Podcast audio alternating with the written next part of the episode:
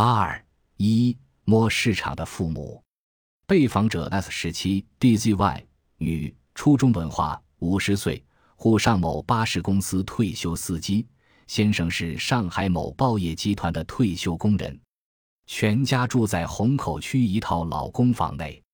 女儿二十四岁，专升本在读，目前是某外企员工。他来到相亲角，主要是为了摸市场。这从一个侧面反映出上海婚姻市场上竞争激烈，对年轻女性不太乐观的现状。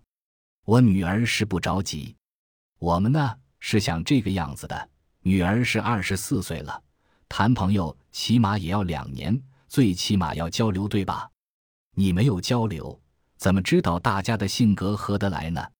交流以后，大家互相熟悉就行了。笑，因为年纪轻嘛。很多事情要慎重一点，这个是终身大事，这个婚姻大事，我又不好强求他的，要他自愿的，所以我来这里了解一下这个社会上这人际里面到底怎么样。本集播放完毕，感谢您的收听，喜欢请订阅加关注，主页有更多精彩内容。